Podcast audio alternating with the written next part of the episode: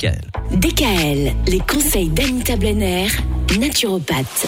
Anita, une question très intéressante. On va se poser cette semaine. Et alors qu'on est en, en plein début d'automne, le moment où souvent on a tendance à tomber un peu malade, etc. La question qu'on va se poser, c'est finalement pourquoi est-ce qu'on tombe malade? Et la maladie, bah c'est quoi finalement? Alors, si on changeait le genre de ce nom en le mettant au masculin, cela donne le maladie. Ah, pas mal. Alors, apprenons à décoder nos maladies. Quand elles surviennent, c'est qu'il y a une cause.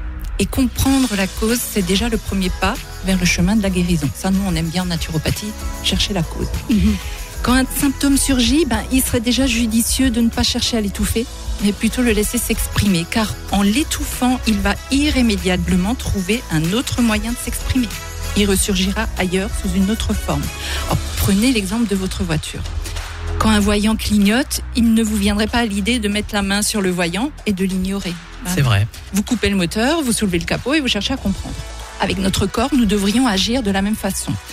Quand nous avons, un- par exemple, une grippe, alors je vais parler de la grippe traditionnelle, ben déjà laissons agir un peu la fièvre. C'est le seul moyen de défense que notre corps a trouvé pour brûler le virus. Et nous, on fait quoi? Ben, On stoppe la fièvre à coup de paracétamol et on fait les aveugles. Il faut savoir quand même que notre corps est doté d'une incroyable intelligence et on lui met juste des bâtons dans les roues. Alors pourquoi tombons-nous malades? Ben, Comme disait Claude Bernard, qui est un médecin du siècle dernier, le virus ou la bactérie n'est pas le problème. Le problème, c'est le terrain.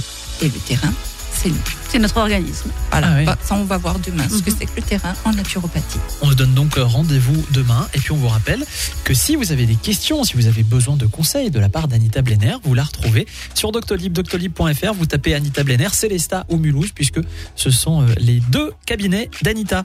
À demain. DKL, retrouvez l'ensemble des conseils de DKL sur notre site internet et l'ensemble des plateformes de podcast.